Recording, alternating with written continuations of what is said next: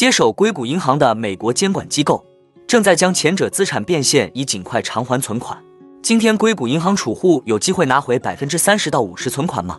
另外，第二大稳定币发行商承认三十三亿美元存入硅谷银行，但现在安抚市场，它将弥补所有亏空。这会是加密圈下一个炸弹吗？最后，我们看到红杉等超过一百家风投联合声明，希望继续与硅谷银行维持合作关系。这究竟是怎么回事呢？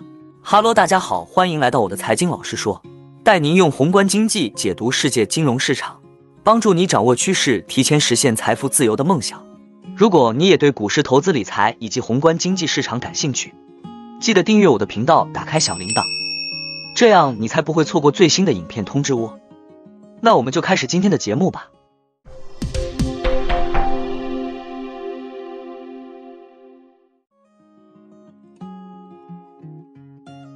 据报道，美国联邦存款保险最快于周一将部分硅谷的无保险存款返还给储户，比例在百分之三十到百分之五十左右，甚至有可能更高。这笔金额将部分取决于 FIC 在昨晚之前将资产变现的进展。不久之后，对冲基金大佬 Bill Ackman 发布推特称，他有可信消息源确定，储户在下周一或周二将获得约百分之五十的存款，剩余的要在接下来三到六个月内。依据 SVB 资产的实现价值决定，但也有提到，大量非 SVB 银行将出现挤兑，任何公司都不会承担损失一美元存款的微小风险，因为这种风险没有回报。在没有全系统的存款担保的情况下，更多的银行挤兑将于周一上午开始。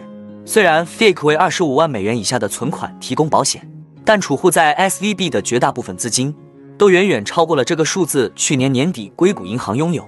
超过一千七百五十亿美元的存款和两千零九十亿美元的总资产，但大部分都是因美联储加息而贬值的债券和国债。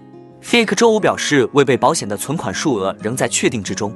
该监督机构表示，它将很快向未投保的储户发放利息。华尔街预计监管机构将会出售 SDB 的股权以收回存款。据报道，一些人认为返还不到一半的存款被认为太少。无法避免对科技领域乃至其他领域产生严重影响。FIC 前主席 Will y a m FIC 周六接受采访时表示，部分预付款至少可以缓解一些压力。我的看法是，这种风险与雷曼兄弟性质不同。美国财政部支持一下，马上度过危险期，但是美国加息要缓一点，三月份升息一码的几率将会大幅提升。如果当稳定币不再稳定，市场的信心还有多少？作为稳定币发行方，CKO 原本要做的，只是将美元存放在利息大于零的地方，以保证人们能一比一的赎回。然而，他将钱存入了硅谷银行，这导致了更大的风险可能仍在酝酿中。美东时间周六凌晨三点，第二大稳定币 USDC 跌破了与美元一比一的挂钩，跌至零点八八美元。原因是发行方 CKO 称有超过三十三亿美元存入硅谷银行。到下午四点左右，交易价格回升至零点九七美元左右。CKO 在官网上表示，美国银行周一早上开门营业时，USDC 的流动性操作将恢复正常。作为一种受监管的支付代币，USDC 仍将与美元一对一兑换。CKO 将根据存款汇款法规的法律要求支持 USDC，并利用公司资源弥补任何短缺，必要时涉及外部资本。CKO 在周六表示，公司持有九十七亿美元的美元储备现金和三百二十四亿美元的短期政府债券。硅谷银行剩余的储备约占支持该代币的资产的百分之八。据 CKO 称，其五十四亿美元的 USDC 储备存在纽约梅隆银行，十亿美元存在客户银行。支持 USDC 的美国国债同样由纽约梅隆银行持有，由贝莱德管理。CKO 表示，公司周四曾试图将准备金从硅谷银行转移出去，但截至周五收盘，这些转移尚未完成。该公司认为，这些交易可能会在周一完成。然而，NEY Securities 投资顾问 Joseph Edwardi 表示，失去挂钩对 USDC 来说形势极其严重。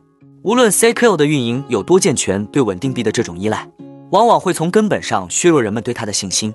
短期影响是巨大的、不可知的，特别是一旦系统开始调整，以适应以 USDC 暂时不以一美元交易的现实。长久以来，USDC 一直以一美元的价格进行交易，这也是其稳定币名称的由来。交易员依靠稳定币来快速买入或卖出波动性更大的加密货币，而加密货币公司通常将资本和利润存储在稳定币中。如今，像 USDC 这样的稳定币已成为数字资产生态系统中越来越重要的一部分。USDC 为市值三百七十亿美元，而第一大稳定币 Tether 的市值为七百二十亿美元。今年八月 s e c o 曾表示，存款将完全由现金和短期美国政府债券支持。稳定币运营商面临的一个难题是，要保持对自己有能力按需返还资金的信心，同时还能赚取足够的利息来支付运营成本。如果 s e c o 把现金放在一个大金库里，他可能就无法宣称自己的估值；而如果他购买长期国债之类的有价证券，他就会引来流动性危机。然而，稳定币也会受到挤兑的影响。如果持有稳定币的人认为发行方没有足够的美元储备，他们可能会急于兑换他们的稳定币。或者抛售导致稳定币价格被压低，也正因如此，对于加密货币交易员来说，USDC 价值的下跌让人想起2008年金融危机最糟糕的时刻。当时在雷曼兄弟破产后，大多数投资者视为现金等额的货币。市场基金 Review PIMV Fund 其净资产价值跌破一美元。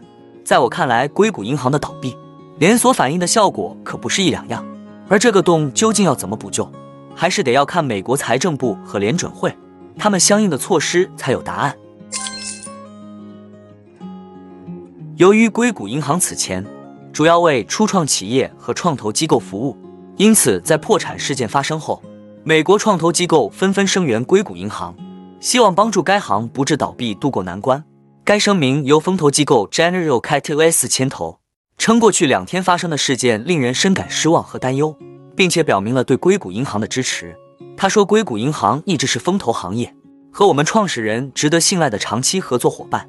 四十年来，它一直是一个重要的平台，在服务创业社区和支持美国创新经济方面发挥了关键作用。同日，创业孵化器 Y Combinator 发布了一份由数百名创始人和首席执行官签署的请愿书，致美国财政部长耶伦和其他监管机构，要求缓解和关注对小企业创业公司。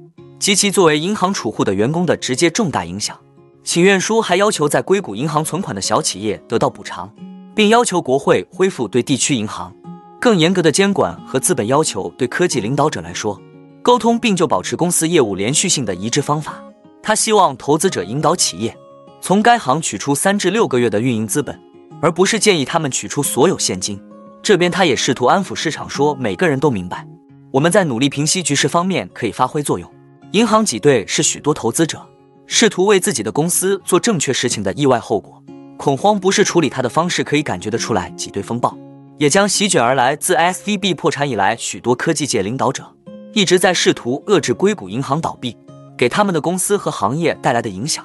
Y Combinator 总裁 Gary Tan 上周五称，该银行的倒闭对公司来说是灭绝级别的事件，并在推特上呼吁监管机构介入。媒体称，上周五许多投资者。和创业公司创始人参加了美国加州圣克拉拉民主党的网络研讨会。这场研讨会持续了两个半小时，主要集中在帮助创业公司在发工资上。一名与会者表示，凯纳对白宫在这个问题上保持沉默表示失望。周六，凯纳在推特上表示，他正在敦促白宫和财政部采取法律允许的一切措施来支持这家银行。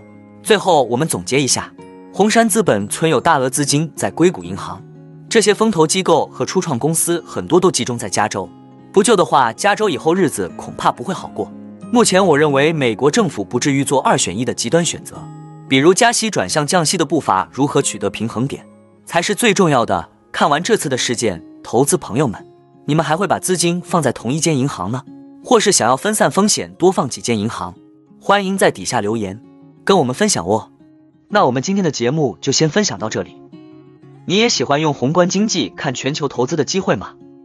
如果你也喜欢这样的内容，记得帮我点赞以及订阅分享，YouTube 的大数据就会再推荐类似的影片给你哦。那我们下一支影片见了，拜拜。